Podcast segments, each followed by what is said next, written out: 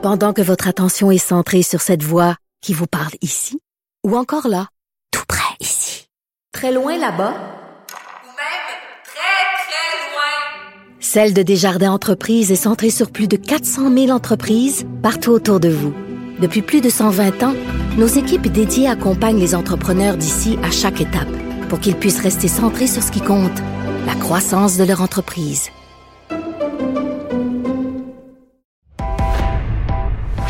Il connaît tous les dessous de la politique. Chef du bureau d'enquête de l'Assemblée nationale. Antoine Robitaille. Là-haut sur la colline. Là-haut sur la colline. Cube Radio. Bon lundi à tous.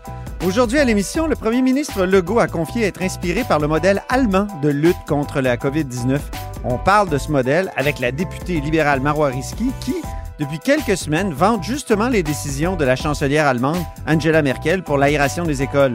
On aborde aussi, avec la députée, les conclusions du rapport de l'autorité des marchés financiers sur la fuite des données massives chez Desjardins en 2019. Mais d'abord, mais d'abord, c'est lundi, jour de chronique consti. On s'érotise une question constitutionnelle à la fois. La traduction constitutionnelle. La question constitutionnelle. Bonjour Patrick Taillon. Bonjour Antoine. Notre chroniqueur constitutionnel et accessoirement professeur de droit à l'Université Laval. Patrick, parfois on l'oublie presque, mais notre Dominion est un pays fédéral. Ben oui. ce, que- ce qui entraîne des querelles de compétences entre différents paliers, surtout quand les compétences sont pas clairement attribuées par la Constitution. On pense à l'environnement, par exemple. Oui, la, la- la semaine dernière, euh, la, la Cour suprême du Canada a refusé d'entendre une saga, une longue saga sur la rainette Faugrillon. Euh, Qu'est-ce que c'est ça? cette- je crois que c'est une grenouille, c'est une espèce en danger, très précieuse dans les milieux humides. Puis on sait des fois qu'on a un développement urbain un peu chaotique. Alors on a un peu les ingrédients habituels, un promoteur dans, la, la- dans le coin de Candiac qui veut euh, développer un projet. Il va chercher son permis à Québec, donc il peut construire. Et là, euh, les groupes environnementaux, notamment euh, le Centre québécois de- de- du droit de l'environnement, va euh, devant la Cour fédérale pour dire que l'inaction fédérale dans le dossier est déraisonnable et, et fautive. Et là, il force euh, la Cour fédérale à ordonner d'agir pour protéger la rainette. Ce que le fédéral va faire. Et là, le promoteur, lui, va contester Cour fédérale, Cour fédérale d'appel pour dire, là, c'est un, c'est une expropriation déguisée de m'empêcher de construire à cause de la rainette. Et deuxièmement, le fédéral n'a pas de compétence pour une telle interdiction. Et euh, ce qui est intéressant dans l'affaire, au fond, depuis à peu près deux ans, là, on a eu plusieurs sagas judiciaires sur fédéralisme et environnement. Ici, à ce Oui. micro, on a parlé de ce dossier dans le port de Québec où euh, la ville, le Québec, veut imposer son cadre euh, réglementaire en plus de celui d'Ottawa. Comme le port de Québec est de compétence fédérale, il y a des entreprises privées là-dedans qui arrivent à opérer au port de Québec en échappant aux obligations provinciales. C'est ça. Donc, dans ce dossier-là, tout comme dans le dossier Trans Mountain, on veut construire un, un oléoduc en Colombie-Britannique. La Colombie-Britannique dit, OK, c'est compétence fédérale, l'oléoduc, mais, mais nous, l'urbanisme, la protection de nos, de, de, de, de agricoles, etc., on a un mot à dire. Donc, Ben on va imposer des règles pour pas interdire l'oléoduc, mais l'encadrer.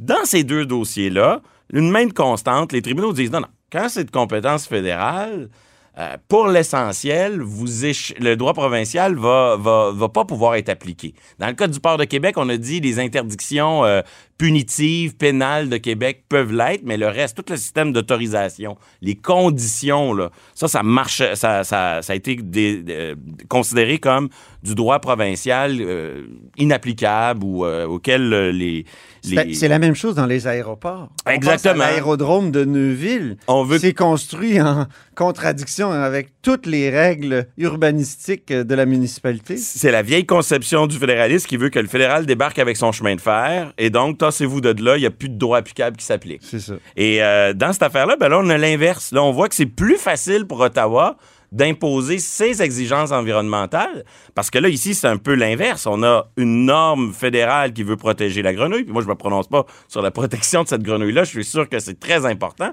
C'est pas ça la question. Mais je vois que quand c'est le fédéral qui veut ajouter ses restrictions environnementales, ben dans ce cas-là, ça passe. Quand c'était Trans Mountain, la, la- la- la Colombie-Britannique voulait ajouter ses exigences environnementales. Là, ça passait pas. Est-ce Ah, qu'on n'est oui. pas en train de développer un double standard ou quand c'est le Dominion, ben, c'est pas grave. C'est quand ça. c'est les provinces, ça nuit euh, aux, aux activités Le. Dominion domine. En tout cas, c'est un En dossier matière environnementale, on dirait que le Dominion domine. Et oui, et, et on a un autre exemple en matière environnementale avec la taxe du carbone. Alors, on a vu euh, cette semaine encore une, une nouvelle qui dit euh, bientôt la taxe fédérale sur le carbone s'appliquera au Québec. Or, on avait su au début que le fédéral allait faire preuve d'une certaine souplesse et reconnaître qu'au Québec, on avait notre système de bourse Ben du oui, carbone. il y avait même une espèce de condition qui avait été émise par le fédéral. Si vous n'avez pas de système, nous, on vous impose une taxe. Or, on a un système au Québec, c'est la bourse du carbone. Mais c'est Et- ça. On, a- on est assez autonome pour avoir notre système de bourse. Oui. Mais tant que notre système de bourse fait l'affaire d'Ottawa, et là, ce qu'on découvre, c'est qu'Ottawa, dans son nouveau plan, veut monter le coût du carbone. Sûrement une bonne chose, je, je conteste pas ça. Mais Mhm. sous l'angle du fédéralisme, qu'est-ce que ça veut dire? Ça veut dire, vous êtes autonome tant que vous faites ce qu'on veut que vous. ce qu'on- Oui.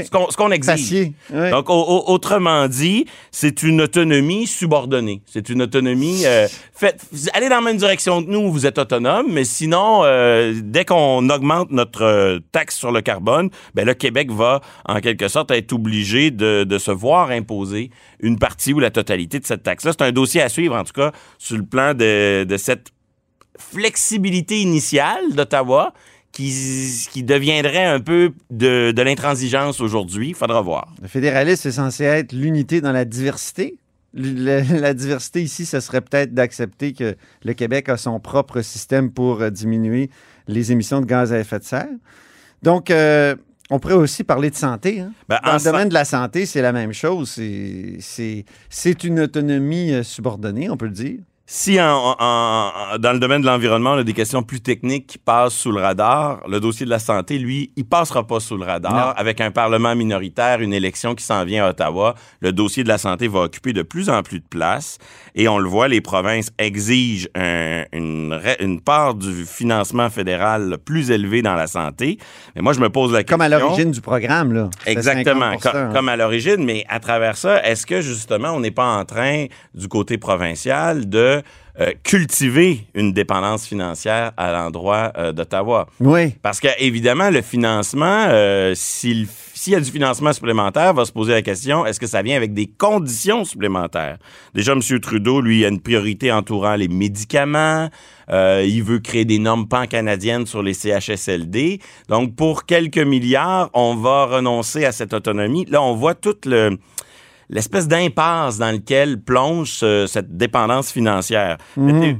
Monsieur Legault, la semaine dernière, a fait des déclarations inquiétantes. Surprenante. hein? Surprenante par rapport Quand à... Pour un autonomiste, en tout cas, c'est surprenant. Il, il a dit, euh, notre position traditionnelle, c'est on veut un financement accru en santé sans condition, pour ajouter, mais ça dépend des conditions. Ben Là, oui. ben, c'est, on revient comme tantôt Donc, il y a des conditions qui seraient peut-être acceptables. Donc, on est prêt à marchander d'une certaine façon l'autonomie. Ça, finit être comme- ça va finir comme avec la taxe sur le carbone. Ben Finalement, vous êtes autonome pour faire ce qu'on vous demande de faire et, juste, et tant que vous le faites, vous êtes autonome. Donc, C'est pas du fédéralisme, c'est pas de la, de la véritable autonomie. Ça crée une dynamique où les provinces ne sont que des exécuteurs. Ouais. Au fond, les choses se décident à Ottawa, les choses sont financées par Ottawa sous condition. Puis là, le rôle de Québec ou le rôle de l'Ontario, c'est de concrétiser ça, d'exécuter ça. et, et deuxième sujet d'inquiétude dans le dossier de la santé, euh, non seulement M. Legault dit, bah écoutez, les, les conditions pourraient s'accommoder de certaines conditions s'ils font notre affaire, mais il ajoute en plus, entre des points d'impôt et des transferts, on préfère des points des transferts. Et ça, c'est un, Hi. c'est un glissement dans les positions Là, on- traditionnelles du Québec Ben depuis oui. les années 2000. Mais même au début des années 60... euh, On préférait les je veux points dire, d'impôt. pour préférer les points d'impôt, on en a obtenu. Jean Lesage en a obtenu euh, plusieurs. Hein? Pourquoi cette nouvelle préférence? En, Ouais. deux, en deux mots rapidement? Ben, c'est encore une fois pour des raisons économiques. C'est-à-dire que le- le- quand on reçoit, mettons, 22% des transferts canadiens, mais c'est des transferts qui sont perçus partout au Canada. Et donc, c'est la, la totale de la tarte, c'est des impôts ontariens, des impôts albertains qui sont plus généreux que la fiscalité québécoise, si vous voulez. oui, oui. Alors que si on récupérait des points d'impôt, en termes d'analyse du fédéralisme, du degré d'autonomie, on serait plus autonome. Expliquons ce que c'est que des points d'impôt. Exactement, des là, points d'impôt, c'est que auditeur. au lieu d'avoir de, au lieu, au lieu que l'argent aille à Ottawa puis qu'on récupère notre part, mettons 22% les points d'impôt, c'est Ottawa qui cesse de, qui prélève moins d'impôts au Québec pour laisser la place à Québec. C'est ça. Au lieu que l'argent circule d'un gouvernement à l'autre, on fait un, un transfert d'autonomie fiscale. On réduit un intermédiaire.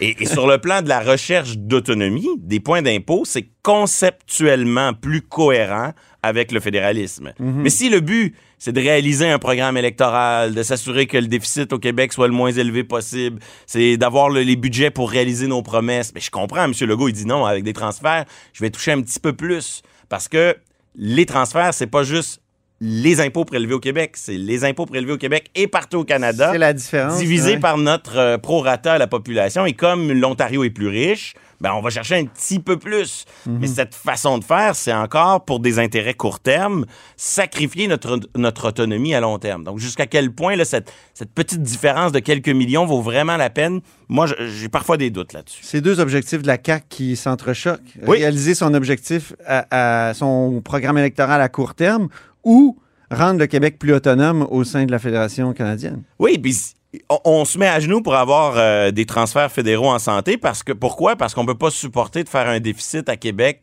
en raison de l'augmentation des coûts de santé, mais au final, le déficit, c'est les mêmes citoyens qui vont devoir le, le résorber, c'est la même, euh, c'est la même fiscalité. Donc, euh, mais sur le plan euh, électoral, ça, ça paraît mieux pour le gouvernement du Québec de euh, s'appuyer sur des transferts fédéraux pour éviter d'avoir à faire un, un gros ou un important déficit.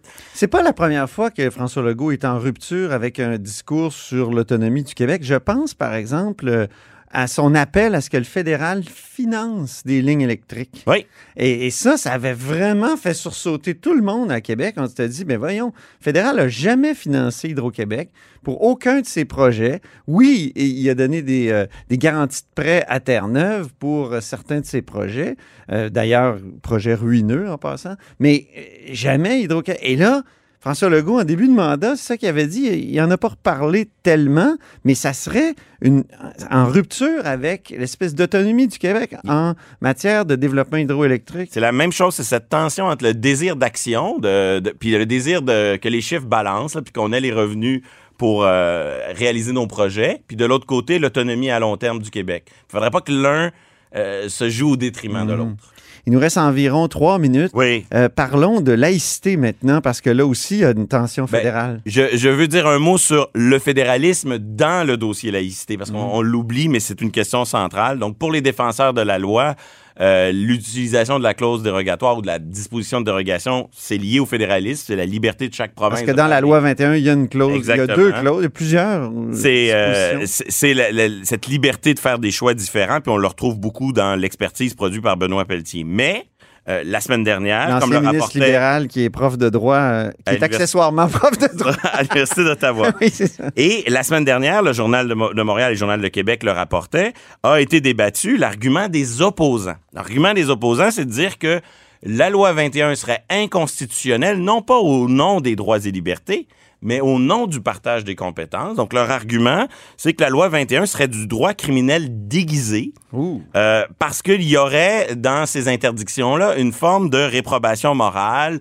euh, la volonté de réprimer un, un mal. Alors ça, ça semble un peu farfelu euh, comme ça. Moi, j'y crois pas du tout à cet argument-là, mais ça s'appuie sur des exemples historiques. C'est-à-dire qu'à l'époque de Duplessis, il y a eu des lois contre les témoins de Jéhovah qui ont été adoptées et qui ont été comme associées à du droit criminel déguisé parce qu'à l'époque, évidemment, avec la loi du cadenas, on cherchait à réprimander Ah ces oui, activités-là. Dans la cause Roncarelli contre Euh, Duplessis, la célèbre cause, est-ce qu'il était question de droit, de, de, de droit criminel déguisé? Pas Ron- Roncarelli, mais des clauses similaires sur la loi du, euh, du cadenas, euh, Switzman, Switzerland, je me souviens plus exactement le nom de l'affaire, mais oui, on est dans ces exemples-là, Ah on est oui. dans cette époque-là. Ah, c'est fascinant. Et, et bon, euh, là, je pense que ça peut pas marcher sur la loi sur la laïcité, l'argument, parce que euh, on parle d'une loi qui a pas de sanction. Euh, la loi sur le cadenas de Duplessis elle visait des, des personnes privées, euh, des commerces, des activités privées. Là, on est vraiment dans le cœur des activités étatiques. C'est comment le Québec organise son enseignement, comment il concilie le devoir de neutralité de l'État, euh, le droit aux écoliers d'avoir un service, euh, des services neutres, la liberté de, de- de conviction des employés aussi. Donc, c'est plus une, une façon d'aménager les droits et libertés dans les services publics, comme le fait la Charte québécoise. Et, et- et la loi 21 modifie la Charte québécoise. Donc, ça va être difficile de montrer que la loi 21, c'est autre chose qu'un complément de la, de la Charte québécoise. Pour organiser les forme- rapports entre religion et État. c'est ça, que ça serait au fond une façon d'interdire et de réprimer une religion en particulier comme le faisait euh, Duplessis. En tout cas, c'est un argument qui est fortement martelé parce qu'en raison de la dérogation, les arguments de droits et libertés sont pas disponibles. Non, c'est Et ça. donc, l'argument du fédéralisme est au cœur de l'affaire. On en parle peu dans l'espace public, mais peut-être que l'affaire va jouer sur une question technique de partage des compétences. Ah oui, OK. Ça serait quand même étonnant. Ben, merci beaucoup, Patrick Tarion, C'est moi qui vous remercie. notre chroniqueur constitutionnel et accessoirement professeur de droit à l'Université Laval. Vous êtes à l'écoute de là-haut sur la colline.